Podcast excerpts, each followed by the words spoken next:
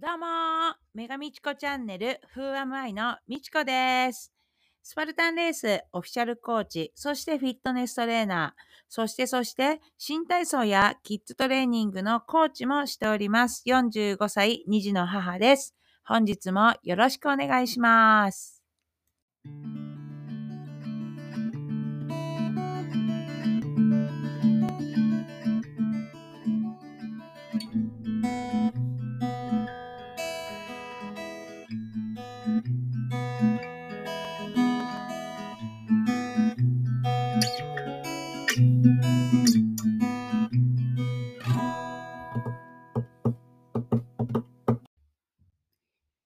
しゃーということでね、えー今回の収録も約2週間ぶりになっちゃったんですけれども、最近はあの発信の配信頻度がですね、気まぐれになっていますね。メガミチコチャンネル。えっ、と、今回はですね、1個記念すべき、えーことがあります。なんと、音声マイク、収録のですね、音声マイクがつきました。イエーイ新しい、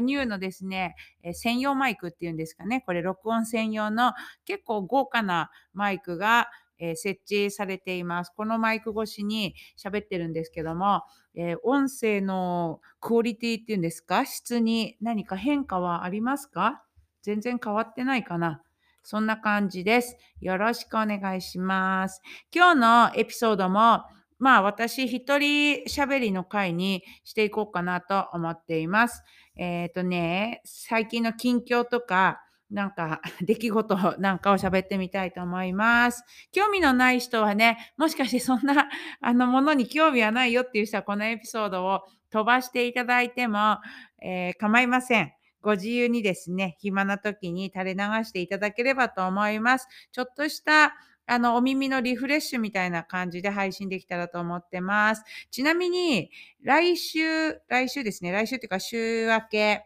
に、えー新しいエピソードを配信できる予定でございます。よろしくお願いします。これゲスト会、久々のゲスト会。さて、誰、ゲストはどなたなんでしょうかね。お楽しみにしていてください。はい。えー、メガミチコ、私はですね、最近、あの、ハイロックスに向けてのトレーニングをしております。あの、ハイロックスっていうのは、今まだ日本では開催されてない、えー競技で、うん。えっとね、インドアフィットネス、インドア、あの、屋内で行われる、えーファンクショナルフィットネスっていうのあの、やはり多種目な、えー走ったり、物運んだり、えーいろんな動作の混合された競技なんですけれども、ドイツで、えー発祥して、で、今はヨーロッパではかなり、あの知名度というか、頻繁に開催されていて、えーアメリカかな他にはアメリカなどでも開催されています。そしてアメリカの、えースパルタンレースのプロ選手や、えーその他クロスフィット選手などなども活躍している大会です。で、アジアでは、えー香港、今香港だけしかやってなくて、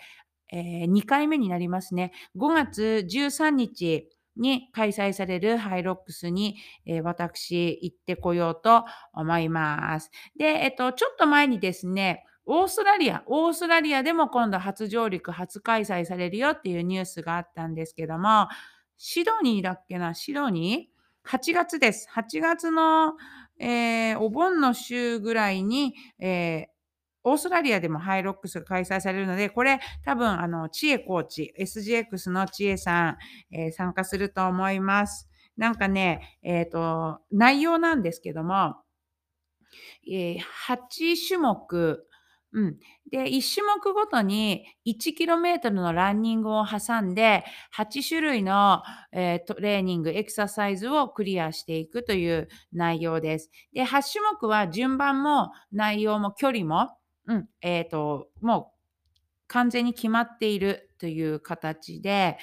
えーカテゴリーに分かれているので、強度とか、あの、距離とか回数、重さが、えー強いのと、あの、そうでもない一般的なのと分かれているっていう競技です。そして、ソロ、シングルと、シングルで、えー一人で参加するものと、ダブルス、2人1組で参加するもの。これも男女のペアと男性だけ、女性だけのペアって、あの、全部性別ごとにカテゴリーや、えー競技の設定内容が違っています。それ以外にリレーって言って4人1組のチーム戦っていうカテゴリーもあるので、えーまあそんな感じでね、ちょっとスパルタンレースのまた、え、あの、ちょっとカテゴリー分けとは違った感じなんですけれども、あの、すごいアスリートの方から、えーフィットネス愛好家の、はい、方とも、え仲間同士で楽しめるような競技になっています。だいたいね、コンベンションセンターみたいな、すごく大きな広い会場で2日間にわたり開催されていて、で、出走が、あの、カテゴリーごとにね、違うんですよね。で、今回、土曜日の夕方に私が挑戦するウーマンプロっていう、えーシングルで挑戦するカテゴリーがあります。プロっていうカテゴリーが、ハイロックスの中での一番最高難易度っていうんですか？えっ、と、すごく強度が高い、えースパルタンレースで言うと、エリートカテゴリーにあたる設定でして、で、これがすごいやっぱりえぐいんですよ。あの、じゃあざっと説明すると、まず、用意ドン、スタートで 1km 走ります。この走りは、あの、もちろん平坦ですし、室内ですのでね、あの、アスファルトとか、オフロードっていうわけでもなく、えっ、と、室内の床？床のようなところを 1km 走ってきます。で、えっ、と、会場の中に8箇所、種目があるんですけれども、その1種目目が、えースキーエルゴ、スキーの、あの、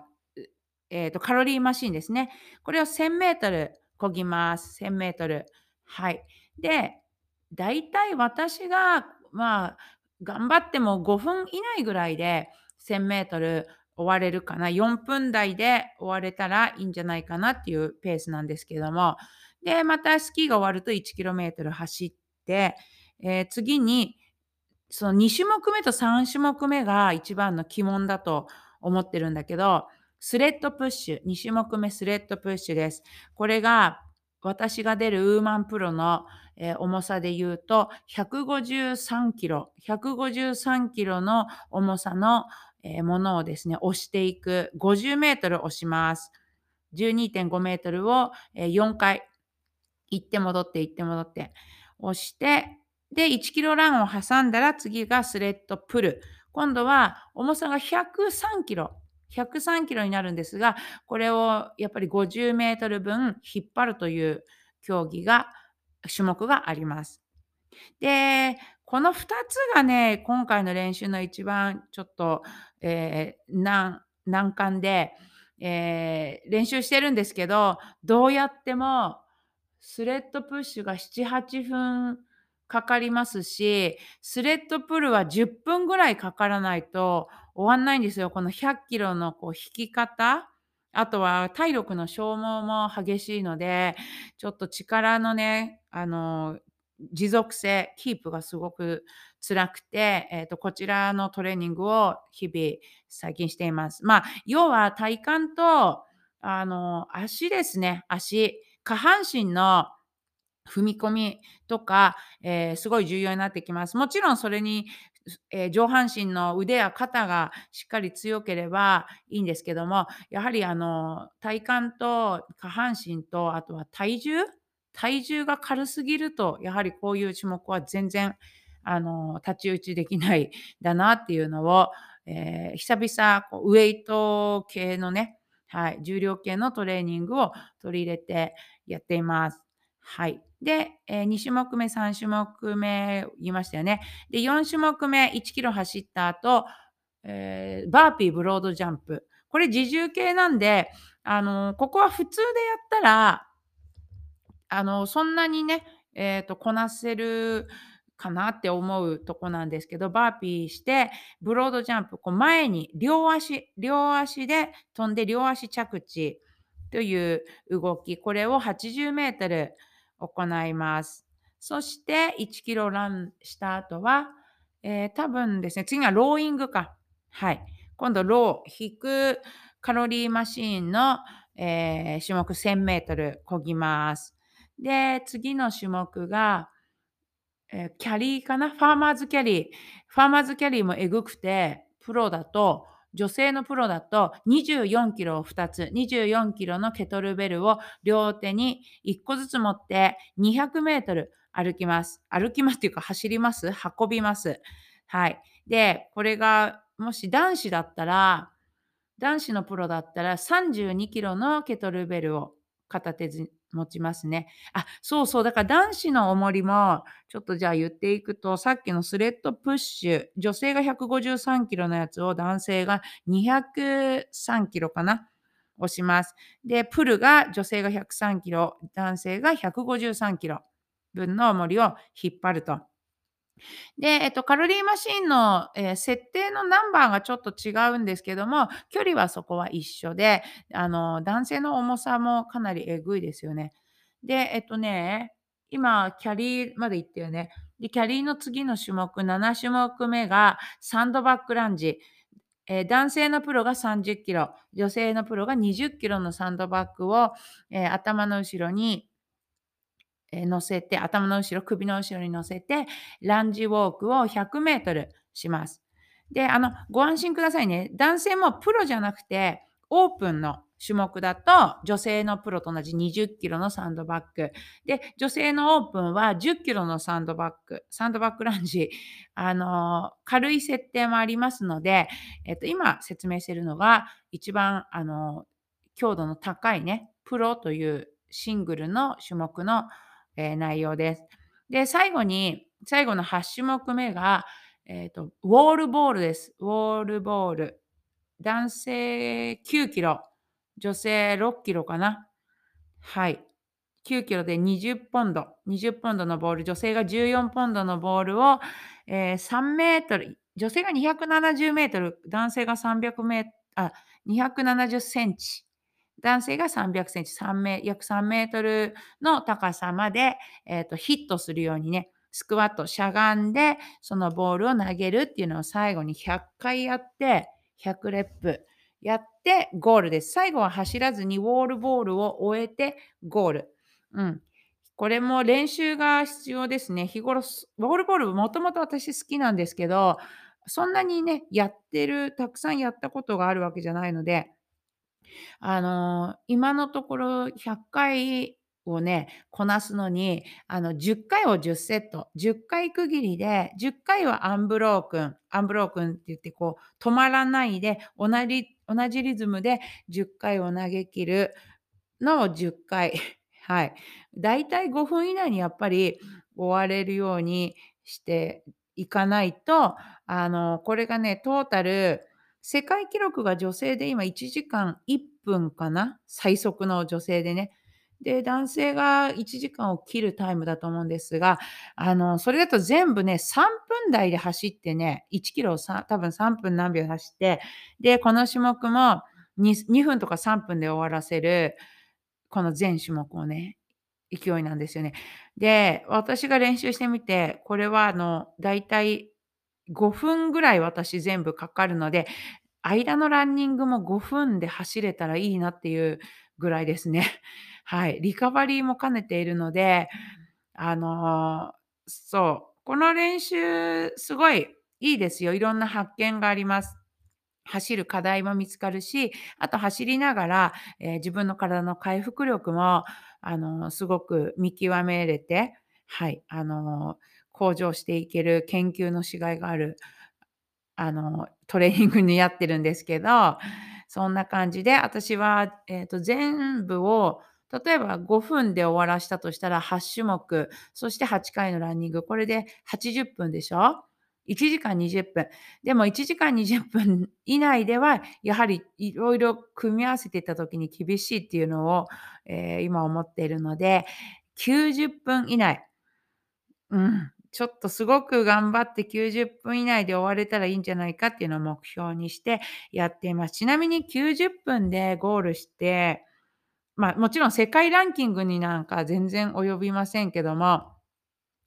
えー世界のレーサーが多分20代、30代のレーサーが、ええ、多くランキングランクインしていて、そうですね、1時間前半でゴールしています。で、40代の女性も稀にいるんだけど、えっと、え、プロカテゴリーで45歳以上の、ええ、女性はほとんどいない、いろんな大会のね、あの、リザルトを見たんだけど、でもアメリカの大会で、やはり1時間17分ぐらいでゴールしてる45歳以上の人いたので、あの、私が今ちょうど45歳です。次の夏で46歳になるんだけど、いや、やっぱこの この年齢でやうん、90分ぐらいでゴールできたら、もう合格なんじゃないかなって。あのさ、よくよくなのかわかんないけど、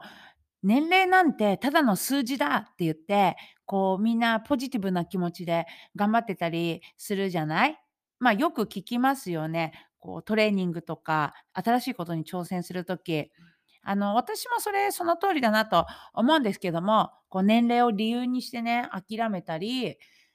年齢だから私はできないとか、そうじゃなくて、やっぱそういうポジティブな気持ちに持っていく時のすごく素敵な言葉だとは思うんですが、えっと、実はですね、私でもそれやっぱり聞くたびに、いやいやいや、年齢は年齢。やっぱり年齢にはあの、勝てない。年齢には逆らえない。現実、もっと現実を見よう。なんかトレーニングの時はすごくそういうのを思っちゃいますね。ただその分、年齢なりに年齢なりにできてたらいいんじゃないかなって思います。うん。あの、若い時とおんなじようにできない、それはやっぱり自分で受け入れて、ただ、あの、経験それ以上に今は経験や知識があると、そういうところを、ええ、ふんだんに、ええ、攻略に繋げるっていうことはできると思うので、こう意気込みはね、年齢関係ないっていうのを持っていきたいんですけども、あの、実際、年齢は年齢だよっていうのをすごく思いました。と、これを聞いてくださってる皆様も、あの、私と同じ年齢の、年代とか、え、もっと年上の方ね、多いと思うんですけども、あの、そう思いませんか？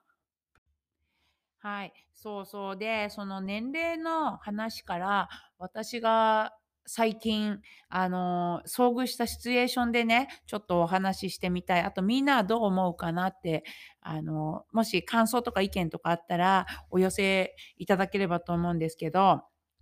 あの、歩いてある時、え、スーパーあそこなんだ、ショッピングモール？まあ、私が買い物の帰りに歩いて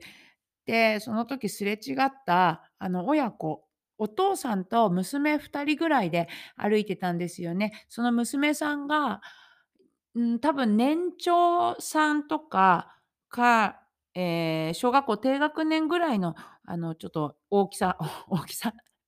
小ささだったと思うんですけど、お父さんが娘さんに、あの、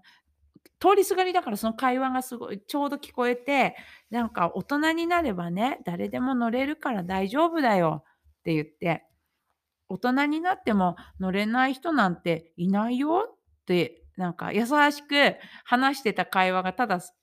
ふわっと聞こえてきて、あ、なんかそのお父さんの、あの、優しい感じとか、すごいいいって私思って、で、この乗れないよ、大人になれば乗れるから大丈夫って、これは多分じゃあ、自転車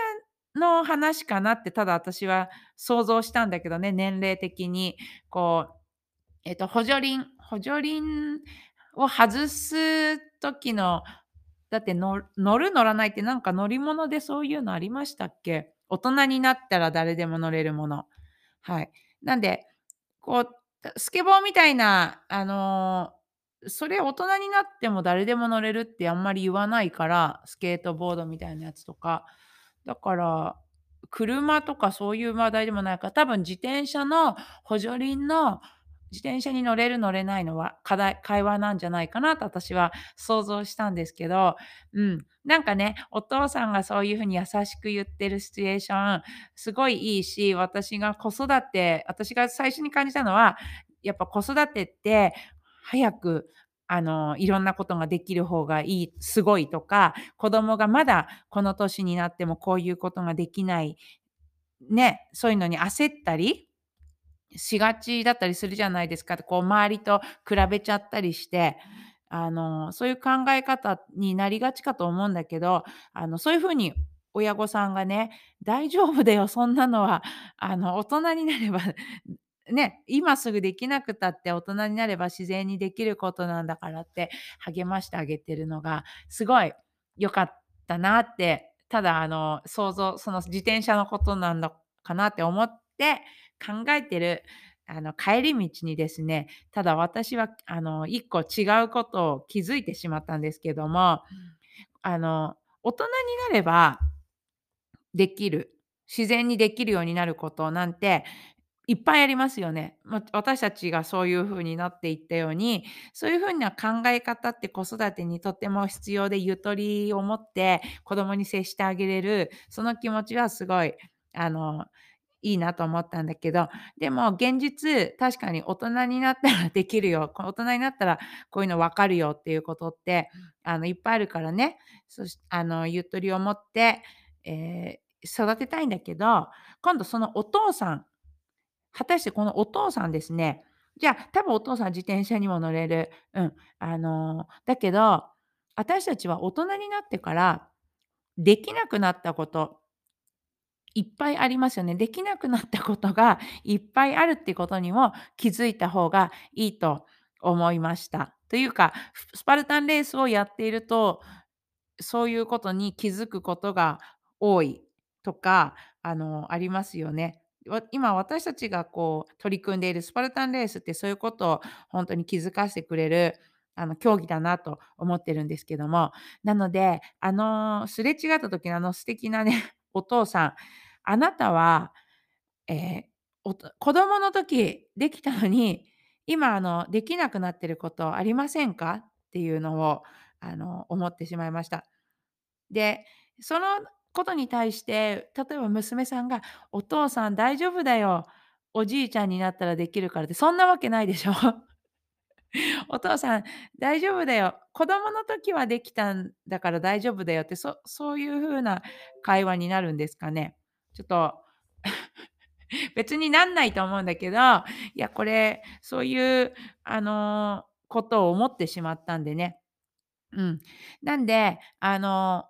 大人になったら自然にできるよっていうこと、あの、たくさんあります。だけど、今大人からしたら、子供の時はできたのにとか、若い時ならこうなのに、若い時なら速く走れたのに あんなこともこんなこともできたのにっていうことを私たちは、あの、実際今聞いていただいている皆さんも、たくさん日々それに悩んで、この練習トレーニングをしたり、何をしなきゃいけないのかとか 考えていると思うんですけども、そんなことありませんか？なので、これ、まあ、だから何っていう、なんかこういうのを私はちょっと思いましたっていう、これはお話でした。はい。あと一つ、最近私がこれだと思ってることなんだけど、えー皆さんはどう思いますか？あの、マスク外しの効果です。マスク外していいよってなった日が、確か3月13日からだったはずなんだけど、えっと、その日から私も公共の交通機関行く時とか、あとはコンビニあの、ね、外歩ってる時はマスクを外してても、コンビニに入る時はマスクをつけるとか、あとスーパーのお買い物ですね。お買い物にマスクつけないで、え、行く行動に変えた日なんですけども、あの、あの、そうなんだなって思ってね。そしてあのただまだね、花粉症の人が多いですし、えっと、私以外スーパーの中でもみんなマスクしてるんだな、店員さんもしてるんだなっていうのは、あの、思いながら、えっと、マスクを外す生活、あとマスクをもう持ち歩かない生活が約1ヶ月ぐらい過ごしてるんですけど、あの、気のせいかわからないんですけど、これは気のせいですか？あの、すごく元気です。なんか、頭も冴えて、いろんなこう考えがアイディアが浮かんできたり、あと行動力うん、なんか行動力が生まれたり、で、あのね、すごくさっきから年齢の話とかしてるんだけど、あの、疲れ方が全然違う、あの、疲れるんだけど、回復力か、回復の能力が全然違うっていうのが、この1ヶ月ぐらい、あの、感じるんですよね。はい。あの、先ほど今日ね、エピソードの前半に話してたように、あの、ほんとに久々、あの、筋肉痛、えっと、また疲れを引きずって、また次のトレーニングっていうような、あの、刺激的な生活を久しぶりにしてるんですね。これ数年ぶり数年ぶりだと思う。あの、3、4年前の私の、えっと、生活、主婦をしながらもそんな感じだったんですけど、頭の中で次のトレーニングのあれやんなきゃ、これやんなきゃとかね、考えてる、あの、時とか、ま、い今そこまでじゃないんですけど、あの、こう、がっつりとトレーニングを入れたら、あ、今週はもう明日と明後日はこういう風に休養を取って、そして何曜日にはまたこういう風に動かなきゃなっていう大体の、あの、計画みたいなのを思ってたんですけど、あの、すごい回復して元気なんですよね。なので、あの、すごい、あの、頑張った、今日トレーニング頑張ったって 思って、ゆっくりしよっかななんて思って、次の日ぐらい、うん、あの、しっかり休養できていれば、また、あの、違うトレーニング、えっと、あといろんな要素のと違うトレーニングを、あの、こなせるような感じで、えっと、これってなんだろう、自分の気持ちなのか、でも私はマスク外しの効果だとちょっと感じています。やはり呼吸がうんと、意識無意識でとしてもしやすくなっていることによって、こう、いいリカバリー効果につながっているんじゃないかなと、あの、思いましたし、ええ、他にはですね、なんか口の周りがカバーされているマスクをしている時っていうのは、その顔半分、下半分がすごいサボってるみたいな感じで、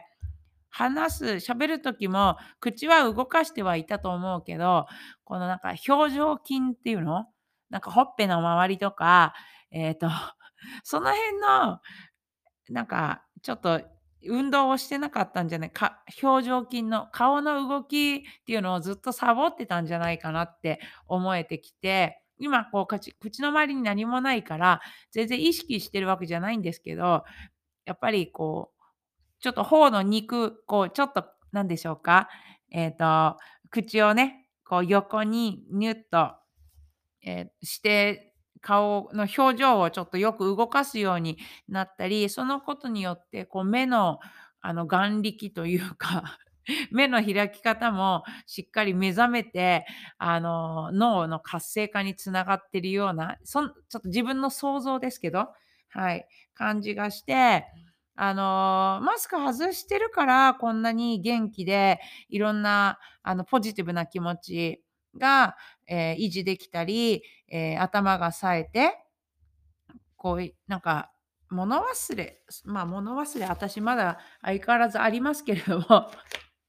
ちょっとなんか、すごくその効果なんじゃないかなと思う、この1ヶ月間でした。1ヶ月ぐらい振り返るとね。はい。なので、あの、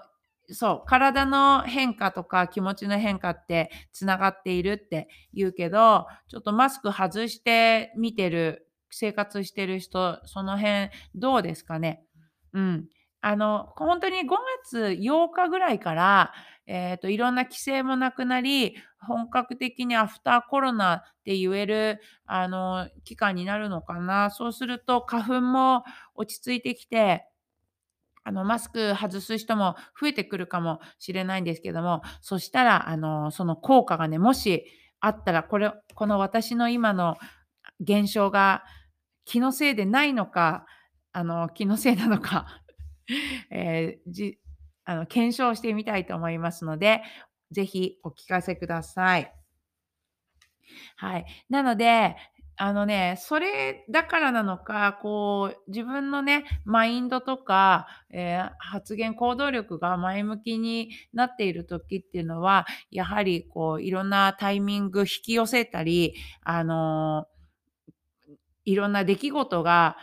起こりやすい、舞い込んでくる時期なのかなと思うんですが、ええ、い今ね、発表できるものでは形ではないんですけども、私はこれ以外に、今まで話したこと以外に、ある新しいことにまたちょっと挑戦していることがあってですね、これもかなり新しいことすぎて、え、勉強になりますし、今までなかった経験、こう45歳まで経験したことない、こんなの一生ありますよね。一生年取っても初めての経験ってたくさんあると思うんですけれども、そのような、えっと、社会勉強、いわゆるこう社会勉強になるようなね、え、新しい取り組みをしております。なんか、この取り組みのお話をもうちょっと形になったら、エピソードとして残したいなっていう、あの、楽しいような、え、苦しいような貴重な経験ですので、え、またお話しできる機会があると思います。そんな感じですかね、今日は。はい。えっと、新しいマイクに向かって一生懸命喋ってみましたけれども、あの、お聞きになっていただきありがとうございます。え、来週、1週間もしないうちにね、新しいエピソードがまた配信できると思いますので、次は久々のゲスト会です。ぜひお楽しみにしていてください。では、本日もありがとうございました。女神チコチャンネル Who am I でした。